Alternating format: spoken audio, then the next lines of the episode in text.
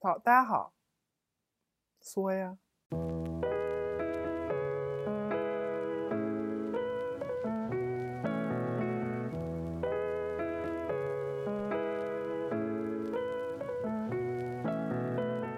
大家好，欢迎大家来到我们的相差三十公分节目。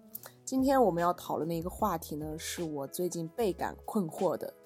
我该知道吗？就在我们录这个话题之前，然后张龙姐把我说了一通，说我不知道卡地亚的手镯多少钱。对他事先就是，嗯，首先就是他觉得卡地亚的手镯是四千 到六千块价格区间，六七千，我说。对，呃，哦，OK，六七千块的这个价格区间，我是觉得我倍感震惊哈，因为咱们也是对这尼泊莱的这个经济条件是有所了解的，并且呢，他也亲自到卡地亚的门店去看过它的产品，但是他也竟然认为这个卡地亚的手表是六七千，所以呢，这这是我们就是录之前发生的一个小插曲，嗯，对，现在最近的困惑就是，我很多次收到过大家的一些质疑，就是你这都不知道。然后我就在想，我该知道吗？我是应该知道这样子一件事情的人吗？嗯，就这个事情来讲呢，你不知道呢，确实不太能理喻，因为你亲自去过那个门店，你也研究过它的产品，但是我觉得他不是专业做手表的呀。那它所以它是卡地亚呀，它、哦 OK，嗯，它不是一个对吧？对，一个普通的一个三四线的品牌的手表价格也也要卖到两三千块钱嘛，因为手表本身它就是有一些溢价在的，嗯它就不是一个纯功能属性的产品。嗯，然后你对它的判断是在六七千块，我我是觉得挺惊讶的啊。那当然了，这只是个小插曲。那为此你可能还会有更多的关于我该知道吗这样的一些困惑。最近的困惑由来已久，就是我不是刚入职一个新公司嘛，然后呢，我可能长得就像一个白小通的一个样子，我不知道为什么我这个人的这个自带的氛围感就是好像什么事儿都知道。嗯然后呢，最近就在跟一个时尚的一个潮牌联名，然后我们那天就一起开了一个 brainstorming 的一个头脑风暴会。那坐下来的时候呢，我们同事就有人开场，因为我是新来的嘛，可能就会引起别人的关注。那个人就采访我说：“呃，叉叉叉牌子你知道吧？”然后我说：“啊，我不知道。”然后他们就眼睛开始有一点就是呃目瞪口呆，然后再问我：“那啊这个这个这个你知道吧？”他说：“啊，不好意思，我还是不知道。”就是嗯场上面那个方案里提的所有的那些呃产品或者是牌子我都不知道。嗯然后这件事情好像在我身上非常的不对，嗯，这件就不不可能发生，因嗯为我好像嗯、穿衣服，他们就觉得我 像穿那种潮牌的人，嗯，但我其实衣服都是优衣库买的。你快得了吧，你别别买他优衣库了，嗯你这嗯大几百的潮牌 T 恤不是很多吗？但是我买这些，我就是我觉得你没有看牌子，你没有过脑子。对，没有看牌子，这这这，嗯，这个很奇怪哈。嗯，隔行如隔山哈，这个是挺奇怪的一件事情。但是嗯。没有去看品牌这件事嗯。情啊，就是觉得好看，然后适合我，然嗯。后料子、布料、版型好就可以了。嗯。就是对于时尚这个品牌的要求没有那么高，哎，嗯，好吧，嗯，对啊。但是我我刚来一家公司，然后他们对于我不知道的事情，然后有所的那个 鄙夷，嗯，我就觉得很很不舒服，很不适应。是一方面就是他们这种语气，我觉得是有一点点，就是咱们也别叫他微鄙视吧，其实 是有一点不礼貌心里面。肯定是有对鄙视在的。但是你有没有想过你，你的整个形象塑造，你已经把人家的预期抬到那儿了。就是你又烫个卷毛，你又戴个小耳钉，又小链儿，这那那这呼呼啦啦啦背一个比你还大的包，就整个就是一个就是潮人哈。哇，真的吗？对你就是整个就是那种玩世不恭的，就是甚至上来会给人 battle 的一个形象。然后基于这个认识，大家自然会认为你知道这个，嗯，这个淘系的这个品牌，知道这个青年杂志，是这样的。就如果你是一个很朴实的一个就是小妹儿的形象，我觉得大家也会就是说啊，那我上来就是那那我们今天先给你科普一下这个品牌吧。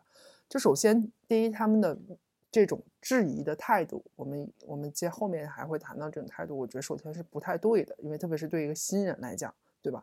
第二呢，就是你把人家的这个预期值，你的这个形象、个人形象塑造，把人家的预期值拉到了一个点上，所以可是这不是我故意拉的呀，我这个人本来就是这个样子。那你就是这个样子，所以我接收到的信息，我也不会说了解这个人完全他就是随便穿呢，我就会觉得他他会特意的去买一些嗯牌子去打扮自己呀、嗯，对吧是这个是我给大家造成的误会，这个是嗯我反思的部分。对，而且就是你为了这个入职，你还特别的就是花里胡哨的打扮自己，你更加加深了大家对你的这个潮酷的印象，也不能怪别人了，嗯，是吧？就是又背爱马仕又干嘛的，然后就是别人就是问你卡地亚手表多少钱，你就说你啊六千到七千嘛，那大家就会觉得我操，这不是在装逼吗？就露馅儿了，懂不啊，嗯行吧，嗯但我但我穿的其实就是优衣库很很正常的一些衣服，九十九块钱的一些 T 恤，嗯嗯，就是这样子，然后去上班。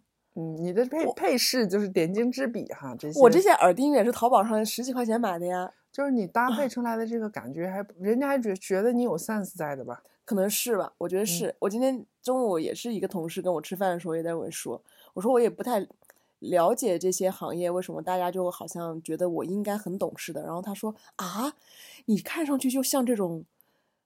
嗯浪子啊，就像这种人啊，就像这种会懂这些事情的人，我说啊，你也这么觉得？就是原来我来之后，不是一个同事那么觉得，而是所有同事都那么觉得。对呀、所以你看，你给大家，你给大家留下了一个什么样的认知吗？OK，行吧，但是我现在已经下不来台了，也嗯对，因为那天就整个就尬场尬住了，因为我一问三不知，嗯就除了这个不知道之外，还有就是看上去我也像那种非常了解综艺的人。嗯那今天就四个叉叉号，嗯应该是现在流量的小生，什么什么叉名号、叉名号、叉名号、叉正号之类的这种啊。也是不知道。对，一一下四个人给我整懵了，我四个人好像就知道那么一两个，然后就问一些背景啊，问一些情况啊这些。天呐，我又不知道，但是我长得好像又像那种搞综艺的人，你你长得就是像会那个买两箱奶把奶倒掉给给粉给那个就是流量明星投票的人呢。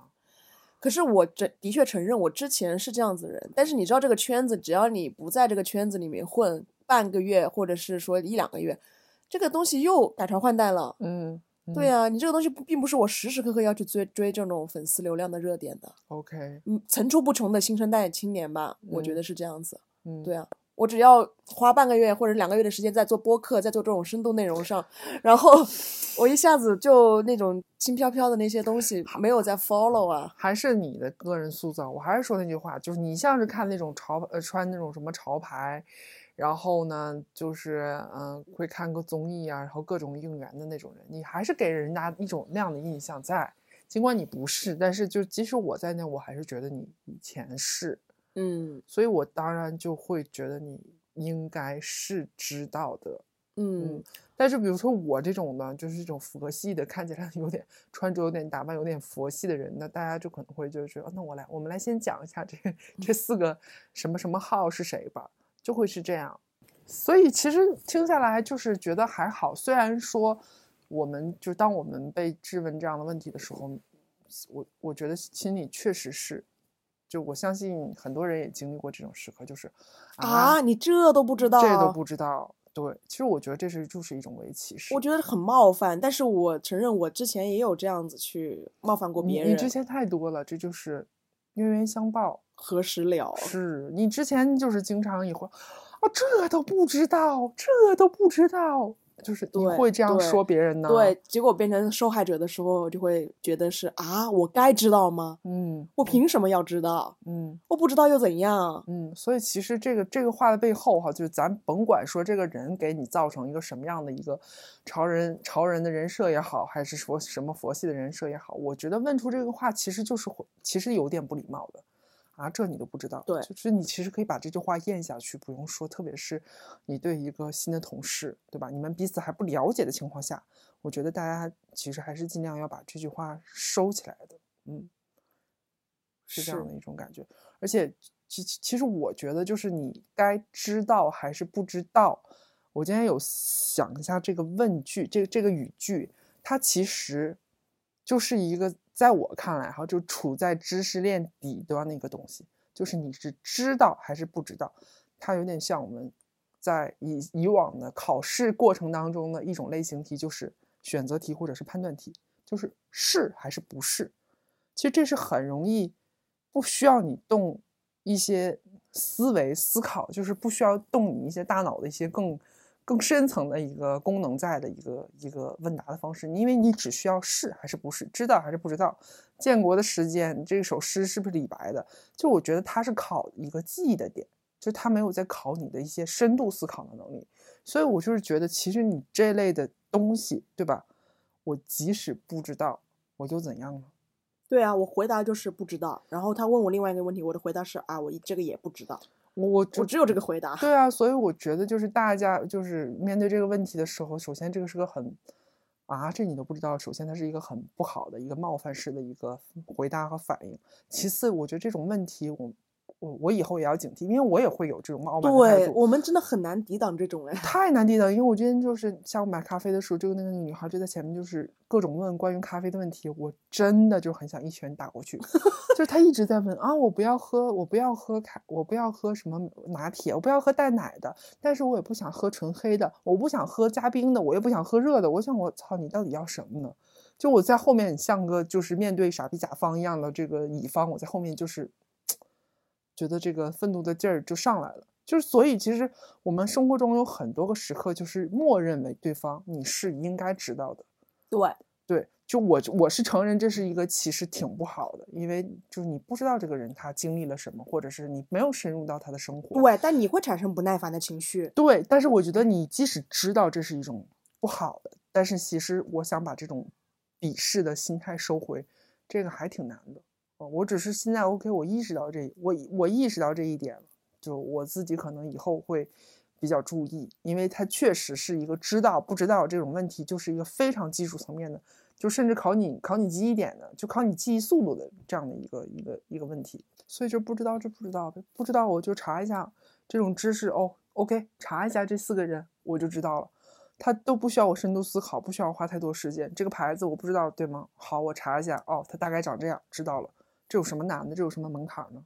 嗯，我现在是这么想的，因为之前在这个行业，我们在这个行业其实是一个非常浅层，但是花样又很多的一个行业。我这么来说，就是又浅，但是又泛。嗯，所以我们之前要了了解那些 social 的热梗啊，什么嗯网络的一些新的词汇啊，什么缩写啊，YYDS 啊，包括我们要了解这些政治新闻啊，有一些政治的敏感度，然后。还会有一些要求，比如说你要知道明星啊、八卦呀、塌不塌房啊，然后风险性啊，就是这一整个类似的这些信息，好像在这个行业去默认你应该知道。嗯，但其实这个东西你不花大量的时间去生活，就是不花大量的时间在这些新闻啊、热点啊，然后这些综艺中游走的话，你其实没有办法一直保持这个热度在的。嗯嗯。就我们这个行，我们真的就是时刻要保持，就是恨不得二十四小时要监控这个微博的热搜的词条，对吧？抖音的 热点内容是什么？然后这些内容其实都是垃圾，过眼云烟。但是呢，你一旦在某次的头脑风暴中，你不知道这个梗，大家就会哇操嗤之以鼻，就这个你不知道。嗯，对。但是其实我觉得是一方面，就是这些热词太多了，每天就更新换代速度很快；还有另一方面，就是我们是不是也应该作为一个行业的一个从业者的基本素养，我们是需要知道一些。我不知道把什么样的东西定义为常识，就比如说乘风破浪的姐姐 这种，如果一个人在我看来，我如果问他，我说你你知道乘风破浪，就不说他看没看过，你知不知道乘风破浪姐姐？他如果跟我说他没知道，我真的真的不好意思，我就会很粗暴，我想我操，这是个什么样的人呢？就他是一个，就可能不看电视呗，就是那我觉得那就真的不太可能去做这个行业。我会还是会会会下一个这样的判断，但你也没看呀，我也没有看，但是我知道他这个信息，他每天都你很难避开，除非你就是一个深山老林的是吧？对你是一个什么出世的什么一个一个高人，你你你你与世隔绝，我觉得你是可能是不知道。那那那在我眼里，你要么就傻逼，你要么就是大师。那大师的话，咱们另当别论，对吧？如果我要招个人，我可能也不会招个大师做我的下属。是这样的一个一个感觉了。就我觉得，就是我们这个里面还是大家有一个公认的一个常识在的，就是这些信息你不可能不知道。我觉得如果他一旦触碰到，就是说你不知道，我会真的会很震惊。这种东西就是本能的反应，可能也算是一种就是霸凌吧。就是我会觉得这你这就是一种霸凌。嗯，就像你机场很多粉丝在那接机，然后出来一个明星。所有人都追过去，那种，然后你就觉得这是谁呀？姐姐，咱们说的是说这是现象级的。你说那些流量明星跟我们本质上跟我们的热点是属于一类的词。我说的是现象级的，对吧？你比如说大家不知道什么 B 站、春晚，就是这种现象级，你就觉得作为一个现代人，你应该具备的常识。我们讨论的是这个问题，而不是说我们。我们这个营销人员每天要追这些微博热点，明天就是什么史航发没发什么新的这个声明，就是这种 不是这种信息，对吧？常识也是你自己定义的呀。但常识是定义你其实是有个大概的一个感知的嘛，对吧？这个感知的规矩是你定的嘛？我觉得这个感知规矩不是我来定的，就是你你甚至可以用一些数据也好或什么也好，你去追踪到这个这个东西在的。你怎么可能把我知不知道就是？春晚或者什么浪姐作为一个感知，你又开始用这种东西来霸凌我了。因为那天群里面在问一个动画片，所有人都知道，我又不知道什么呢？《丁丁历险记》。嗯，我不知道，我没看过。你没看过，但是你《马丁历险记》还是《丁丁历险记》？《丁丁历险记》姐，但你我也没有看过，但是我知道，就是一个狗，一个小孩儿。然后他们各种什么《丁丁历险记》有什么去什么西藏，然后什么去什么什么，就是画册。OK，我不知道，我在群里面就直接回答了，我不知道。但是我觉得这个东西它它也没有那么有名吧，我也不知道。但是所以你刚刚那个规矩是你定的，我觉得姐姐这个事情确实是你不知道，我也觉得到我那个点了。嗯，但是。别人就觉得这个事情是我应该知道的，所以每个人他都有自己的判断和规矩。当然，我觉得一个普通人来讲，哈，就不是在一个行业内来讲，你是一个什么什么，我我觉得你不知道，我都能理解，我真的都能理解。但是你真的 每个行就是。他总要有一些是啊，所以这就是我来这家新公司的一不适应的点嘛。嗯，就好像因为之前我们可能还会在内容本身嘛，可能就是那一句话比较重要。那来这家公司之后，可能就是资源 IP 比较重要。嗯，那你不知道这些 IP，不知道这些明星，或者是不知道这些艺人媒介的这些资源，你好像就不称职当这样子的一个职责。那确实是这样的，因为这家公司的核心就是这些东西嘛，你只能说着不上去。补回来，对我只能现在恶补，小步快跑。你们想要知道什么？OK，那综艺什么，那我要全部全补补补过来。但我是这么想的，就这件事情并不是我们这个行业的一个核心能力，因为这个资源总会换的，这些人我每天都要去跟上这些事情，我每天首首先要处理的工作就很多。没有那么多人有自己的时间去过私人生活，我线下马上去听个 live house，跟上最热点的 rapper，跟上最热点的综艺，跟上所有明星的塌房的八卦，这个东西本来就需要大量的时间，然后一直在 follow 的，对吧？如果有一天广告行业并不是以资源为王，或者是我们就又回到内容洞察本身这个东西，那它就是一个。没有意义的东西，它并不是这个行业的核心竞争力。嗯，我觉得是。当然了，我觉得这个事情很脆弱，所以我如果把所有的精力花到这件事情上，我觉得并不是我应该要去恶补的东西。其实我我很很诧异的一点就是，它不需要花费你所有精力，你只要每天打开两分钟的手机，其实你都可以看到这些东西，它不需要铺精力在。那些明星他的，就你大概就是知道这个人他塌不塌房，这就是客户问的一句话。嗯，这个明星的风险性有没有？你们有没有调查过他的那个背景？那就是去，因为他 OK，那他关键词也是调查，那就是调查一下，就没有的话就没有，有的话就有了。你有你知道有一些私就是私人信息，这个明星有没有一些可能有可能会被爆出来？那你要混到他们粉圈才知道的。他们你在你的明面上作为正常人去刷，是会被那些人做数据根本就看不见的。嗯，好吧。你看到的明星只是那种一系列的好话。但是它极有可能塌房的一些风险，你根本就看不见的呀。嗯嗯，对吧？嗯，它是有一些信息壁垒在的。嗯，所以还是就这类的问题呢，它的问法已经展现出来，它在知识层级当中处于一个底端的状态。所以我是觉得是可以不知道的，该不该知道？你知道吗？知道或不知道，这就这种知识选择题和判断题。对啊，我觉得这个事情不知道我没有关系。我现在去问 ChatGPT，或者说我用 搜索，我关系我我要去问搜索引擎，然后去微博去调查一圈。但是我们控制不了我们每个人对这个人的一个情绪的一个判断，对吧？嗯，就像就像我刚刚说的，他如果不知道这个事情，我我确实会很诧异。对我现在就是一个很 low 的人设嘛。现在刚进来就那不是 low 吧？你就是可能是这种大牌，关注那些大牌，然后反倒不知道这些我们这些杂杂杂七杂八的明星和牌子。天呐，千万别给我做成这种人设！我现在今天就是就是在泡枸杞，然后吃喝人参，然后嗯，中午的时候就打乒乓球，给我塑造的是一个这种呃养老人设哈，就是嗯现在是一个大姐，嗯对大妈人设，我现在就是给自己做的这个人设，嗯，慢慢的可能就突然说一两句话，可能就有一点亮点在，就也嗯蛮好的。行吧，你这提醒我了，还是以人为善。就下次如果我问到别人这个问题的时候，我即使说这个你都不知道，我一定要咽到心里面去，我要咽下去这句话。嗯因为我觉得每个人在的兴趣领域不一样，这个东西并不能作为一个行业的一个核心的一个能力来判断。比如说，你兴趣可能在时尚，我的兴趣可能在我不知道我的兴趣是什么，就就 是对吧？乱花钱不知道花在哪儿了。有些人的兴趣可能是哎想搞点哲学是吧？只人文社科类的比较厉害，有的人的领域可能是在游戏。那我们不可能每个人都把这些圈层全都搞搞搞明白、搞通，嗯那并不是证明这个人没有能力，嗯，对吧？只是嗯说 OK，他擅长游戏，那你可以在游戏方面去问他；他喜欢汽车，你可以在这些功课的东西去问他。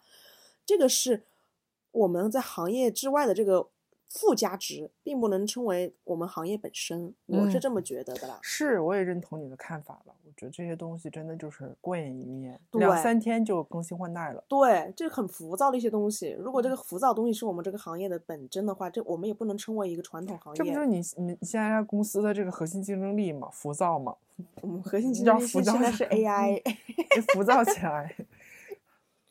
就是抛开行业这个事情，我们就是来定义常识。我回顾了一下我之前对于其他人的这种鄙夷的认知，也会是说，为什么这个人连常识都没有？嗯你会经常性的产生这种，你作嗯为一个知识的垄断者，去诋毁这些没有获取你的那些知识的那群人。嗯我觉得这是一个非常不好的一个情绪，包括现在很多知识分子都会有这种，嗯，不应该有的哎，别上别拿知识知识分子说事儿哈。我觉得是会有的，包括你喜欢的什么，或者是一些知名人士去访谈，他们可能提问的状态并不是我们所谓的我们传播学里面那个空杯的状态。你知道空杯的状态就是我这个杯子是空的，我什么都不知道。那么我要替消费者，包括观众问出来他们想要知道的东西。但是很多采访者和主持人，他问的问题，他就会是不食人间烟火，是会带着他所有庞大的知识体系来问出了一句话，可能那个话其实是离观众很远的一句话，然后那个明星可能也不知道要怎么去作答，所以这个可能是你们喜欢看，但是可能对于一些很知识经历没有那么丰富的人来说，其实是会有隔阂在的。他本来做的也不是一个大众的知识普教育普及啊，他做的这件事情跟我们就是讲广告本身要广而告之，让更多的人，就广告其实都在都在讲它的受众嘛，其实它是不一样的呀。我觉得嗯很多人是想通过这个人的载体，想通过他的视角去，就像我觉得就是这个问题，我期待这个人给我的一个解答，对吧？就是嗯我想知道一些我不知道的。嗯，我我我不想知道那些大众他们期待的什么问题。我的我的意思是，就是大家应该是要有这样子一个自省的，就是我们可能获得的这些知识，只是因为我们的一些身份背景决定的这件事情，而嗯并不是我们拿来去攻击人家，然后让这些整个社会阶层不流动的一个武器。嗯我是这么一个感觉，而且我就是今天受到这样子的一个伤害的时候，我才会想要跟我之前伤害过的人道个歉。就是是对，当我处于这个知识链底端的时候，当我嗯处处于这个信息壁垒外的人的时候，哇，那种被孤立的感觉真的很难受。嗯，但是当我可能在那个知识圈里头的时候，我就觉得这件事情非常平常，你怎么这都不知道，然后就会嫌弃人家。是建立了一个壁垒，觉得人家是外面的就是这个墙外面的人，然后我在这个城堡之内的那种优越感。对，嗯嗯，大家都是就是生活中或多或少的工作也好或什么也好，或多或少需要这些优越感的时刻吧。但其实就是屁都不值。就是啥也不是。其实，嗯其实人家可能在家居生活，比如说，就是人家真的知道很会做卫生，怎么打理自己体面的家庭，对嗯吧？嗯怎么让我的庭院好看？嗯人家那些东西其实还是不显山不漏水的，嗯不，并不是我们这个行业或者是平常的交谈攀谈中能够成为谈资的一些东西。可能人家是研究物理、研究天文，我们完全不知道，然后我们就觉得别人是个书呆子，或者是每个人都是一个小宇宙。对，好，哪来的那么多的，就是就知识为什么能够产生这种垄断的这种特权？行吧，所以我们其实也决定不了别人对我们的态度，只能就是从现在开始，或者从明天开始，面对这些别人的反应我不知道的时候，我们能够平常心的、耐心的，没有带有敌意和鄙视的跟人家解释，哦，这个东西是这样、这样、这样，就很好了。嗯，我们这期的内容，对我们俩而言，就目的就达成了。嗯对你你这种命的时候应该更多，我觉得。我更多呀，就是我觉得我有的时候就真的是就是一点一点就着的那种人。对啊，我觉嗯得我稍微还好一点，因为我会对不了解的事物保持稍微的，嗯，谦卑和反省的一个态度。但是你可能是会我其实我，但是我说实话，我真的从来没有因为过别人不知道一个什么什么什么什么，就是选择题或者是判断题，我很少会不会因为这个，因为这个在我看来，它就是处于最底层的一个东西，你不知道就不知道，不知道就是百度百度一下，或者你问一下 AI 也好或什么也好，因为走呃老早之前我看了一本那个书，我都不太记得啊，但是我就记得前言，就是他是一个人美国的人类学家写的，然后呢就是说，当一个人在就是看一幅画的时候，他说他最讨厌的，也不叫最讨厌吧。他觉得他不太欣赏的那种答案，就是一个人站在画前说这个画是什么什么时期的什么什么主义，就类似于这种。就掉书袋子的人是吧？但是是他说，他就他就当时他在那个导演里面就写到说，你这样的回答有什么意义呢？你其实没有把你自己带入到这个画的世界里面，对，它带给你什么样的感受？其实我觉得我们生活当中，就是我们从小接受到的教育，很多知识它是是属于这种 yes or no，知道还是不知道。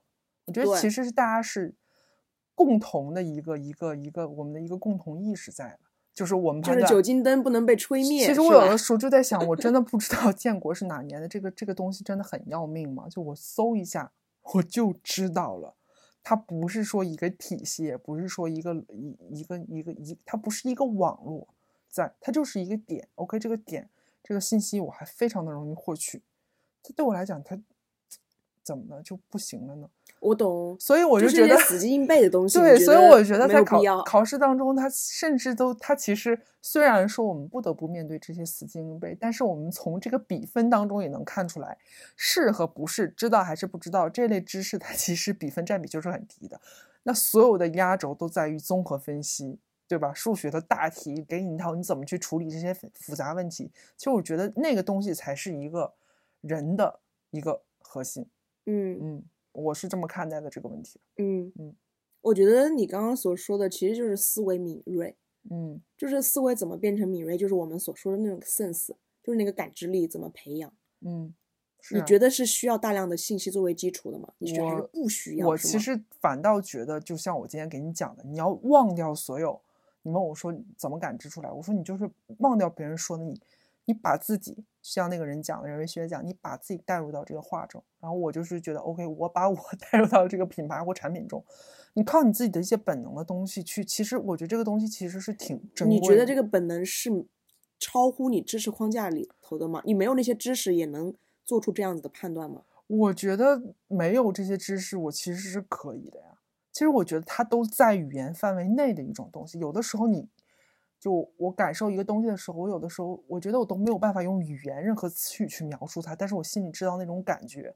但是我们这个行就是传，就是我们做营销的，你需要一个精准的词汇去告诉消费者这是个怎么怎么回事儿。但是你的第一步是一定你让自己进入到那个感觉当中，而且那个感觉当中，你通常情况下你是不知道用一个什么样准确的词去把它表达出来的。其实有点像演员演戏的过程，你要进入那个情境。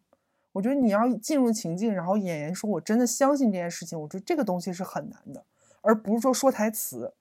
说台词是因为你进入到这个情绪当中以后，你行云流水的，你可以自然流露出来说这些台词，就不能把这个东西给弄反了。不能说我上来就是知识点，知识点，知道，知道，知道。我觉得这个是反的这个过程。我觉得这种知道，你你知道这个吗？就是他有点把我们的一些人的一些很本能的东西。我现在没有做这个研究啊，咱也不好做一些什么中外的一些教育对比。我是觉得它有点损害掉，而且大家会把这个东西，就像你刚刚讲的，就是觉得这个东西就我很我很傲慢，我觉得我很厉害，但其实这些东西都是很脆弱的，都没有用泥土、水泥也好或什么也好，它都没有形成一个结构，它就是只是一块一块的砖，推一下，风吹一下，然后或者说这块砖我不流行，我样式过时了，就 out 掉的东西了，嗯。就挺惨的，靠，所以哎，还是还是别说别人了，就反省吧。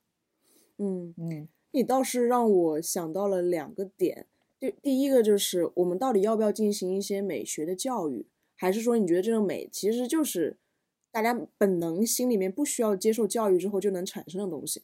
就是很多人在那一些艺术展品，或者是说在一些名作前，大家是不知道要怎么去欣赏它的。因为不知道背后的故事情境，所以没有办法体会到当时同样的那种情绪在。所以为什么会有美学教育嘛？很多人可能会去从小就开始接受这样子一些西方的一些古典音乐作品。嗯，那如果按照你刚刚所说的，其实我们不需要这些知识的一些加持，我们作为一个人本身，可能在一个画面前就有自己的情绪和感受。其实这是两个完全不同的一个想法。嗯，你懂吗？嗯嗯，我觉得可能两种其实都还挺有，我不知道，因为我没有受过这个。其实我觉得它都是挺难的一件事情。你真正那种没有任何杂念的，你把自己带入到一个作品当中，我觉得这是一件很难事情。就我拿我自己做比较，我发现我以前欣赏一幅画的时候，我真的就是脑子里有个执念，就是我要懂它，或者它的背景是什么，哦，这个东西我能讲出什么什么所以然来。然后我就会发现，我就我最近我就是我不是喜欢遛弯儿吗？我在看这些花朵也好或树也好的时候，你会有一瞬间你会突然顿悟，说哦，我原来看到了这个画家看到的，你知道那种感觉吗？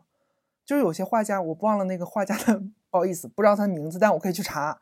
他就专门画花朵的一些，就是一些局部，他画那个花朵的一些，就是那个就是那个花瓣的那些弯曲的那个那个那个轮廓，非常非常有名。然后我今天看的时候，我就是突然一瞬间，我就知道他他在做这件事情。我看到了他看到的，就包括梵高画那些树。然后我就以前就是我上学的时候，我就我不理解，我说这树长成这样吗？但是我就你忘掉这些东西以后，你现在看这个自然，你就会明白这些画了。嗯，就他真的是，就是画家用他他他在带着你看这个世界。所以我觉得也是可以，如果你能够抛开一些杂念或者一些装逼的东西也好，你纯净的把自己进入到这个世界。不好意思，因为纯净，我突然想到了广告。就你带入到世界，我觉得这个也很牛逼。还有第二呢，你作为一个专家学者也好，对吧？你把这个艺术背后的艺术史或者这个画家的什么什么东西，你都耳熟能详，我觉得这也是很牛逼的。就这两种状态都是都是很，但其实都很难做到。对，都很难做到。嗯嗯。难做到其实我觉得还会有点相悖。对，但是你最最容易做到的是什么？这幅画哪年的？你知道吗？这幅画是一九一四年的。对，但是往往大家会被这个东西所，因为我觉得这前所折服，你知道吗？因为我觉得前两种状态大家其实都很难嘛。就我今天哦，你刚刚说的这个点，我又想到，其实知道和不知道，它其实就像是判断一个人的标签。标签的标签的作用是什么？快速、便捷，但是它又很失真。好，我考你三个点，对吧？三个点你不知道，好，你这个人没有营销的 sense，不要你了。就是一个很快速的了解的一个人。浮躁，浮躁。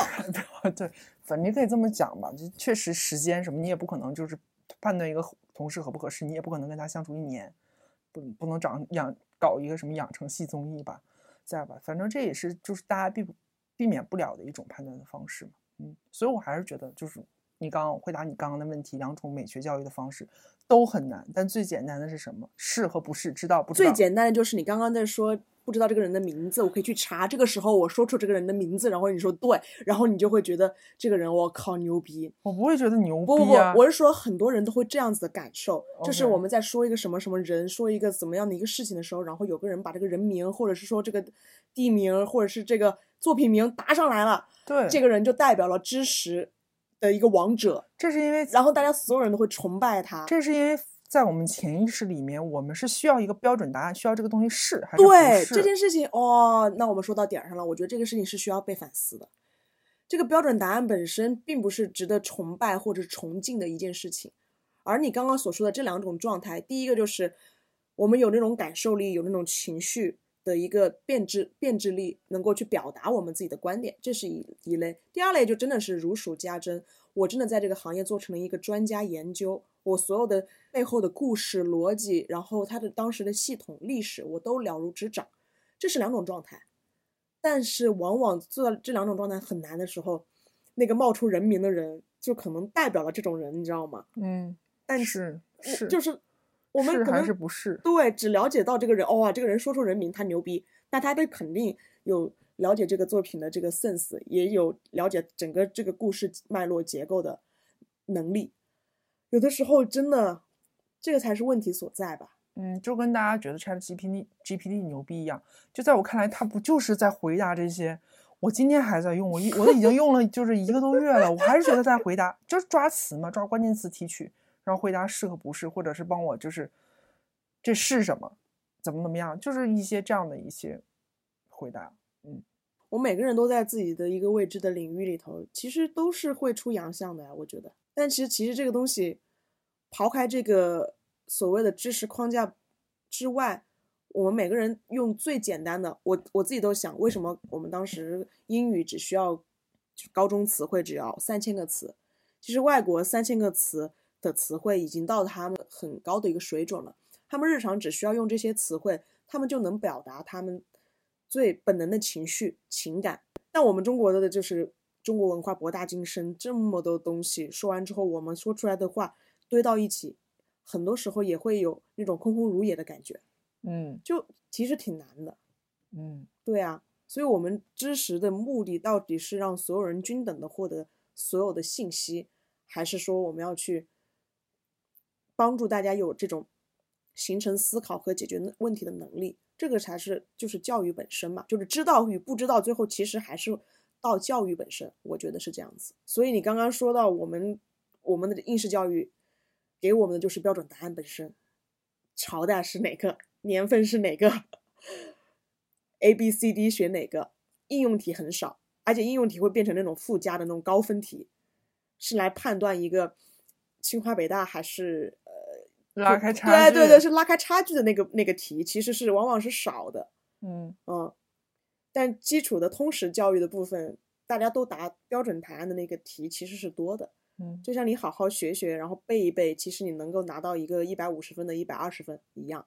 嗯，就是咱们为什么理科生这时候就开始了，哎，他进行高傲的投入了，就觉得理科它背后还是很靠，我不知道啊，因为我没学过文科，就是还是很靠那个，它是一个体系在的。我觉得所有的物理也好，化，就是它是一个体系在的。我文科生，我的感受是这样子，就是学文科的人，百分之九十没有把它学好，百分之九十都停留在死记硬背的这个基础上。这不是够了吗？嗯嗯，不，它其实不够啊。嗯我的这个文科这个高考也还不错，我觉得文科真的要把它学到一个很高深的地步，其实它就是有点靠哲学的那种感觉，就是你知道这些历史，你知道这些经验，你知道这些地理，你知道这些人文，你知道所有的事情发生的背后的逻辑是什么。它并不是理科那一套标准答案，然后有个数字，最后你会觉得非常确定性的东西。然后我们去判断的是一个事物、一个事件、历史事件发生，它背后有多少直接的原因、根本的原因、导火索，还有一些偶然的东西也可能促进它的发生，是把所有的东西串起来的一件事情。但是很多人，我我理解，我在一个文科班，很多人就学到背诵，因为背诵确实可以拿分，但是我们最后的一些应用题得高分的那些题，其实也是你判断这个地理位置能不能适合发展，比如就说它能不能起来，你它背后要去判断它整个的区位优势，它的人才、它的交通、它的进出口还有它是一个很宏观的一个东西。我嗯觉得文科学得好的人，往往是能够做出一个巨大的决策的一个人。嗯，那理科我不知道，理科可能就是就是匠人的心啊。呃我觉得是这样 子你会都理科生取关了，啊匠人的心，我的天，骂人呢。嗯我我觉得是这样子的一个感受，所以我选的是文科。嗯，嗯，好吧，对，就是这一期聊下来的的一个感受，就是我们有这种不耐烦，对别人，嗯，觉得这个事情都还不懂，这个事情都不应该知道的时候，然后保留一些善意。那些觉得自己好像真的什么都不知道的人，也不要那么的，就是小心翼翼，然后那么的自卑。我们就说我们真的就不知道，又无所谓，我能够去查。我觉得愿意去学这个是一个很本能、很很优秀的一个特质。嗯，就像我说的，我可能我会去搜索，我会去看一下，嗯然后我可能一两天就消化了，然后可能再会跟他们在头脑风暴开会的时候，我就所有东西都了如指掌。这个也就是一一个优势，这是嗯我们一直保持不断的学习能力。碰到一些新的领域，我们能够去搞懂它，我觉得就够了。嗯然后，然后生活可以简简单单、踏踏实实的过，不需要那些花里胡哨的。你不需要知道这些，对，对，也不需要有任何觉得怎么讲自卑啊，或者是一些不好的情绪。嗯对，我们也没必要对真正的拥有这些嗯知识的人产生一些对，现在就是处在一个百度一下、AI 一下、各种必应一下，你你就知道 他他所认为他知道那些了不起的东西。对，就是嗯大可不必对那些人产生一些崇拜和一些特权的一些印象在。嗯，是嗯的，其实他们也都是普通人，只是他们可能背诵的东西比你多而已。啊啊，是的。好的，那咱们这期就就聊到这儿吧，咱们就继嗯续去是加深反省吧。对，嗯所以说听播客也是一个打破信息差的一个很好的一个关键的方式嘛我。的天，你不要上广告了吧？嗯，就是我是我是说，觉得播客其实是一个很好的一个搜索平台，我觉得是这样子的。因为嗯很多 show notes 我觉得写的非常好，然后听他们的一些观点，其实也蛮深度的。嗯嗯嗯，这个就是 research itself 吧。我觉得 research 的能力就是去搜索的这个能力，大家提升下来也是能够对人生或者是说对工作很大的帮助。是的，对嗯，这是我的建议。嗯，好的。我的嗯建议就是，希望大家今天什么都别想，那些狗屁事情，好好睡觉吧。嗯，嗯好啊，那我们祝大家晚安。晚安。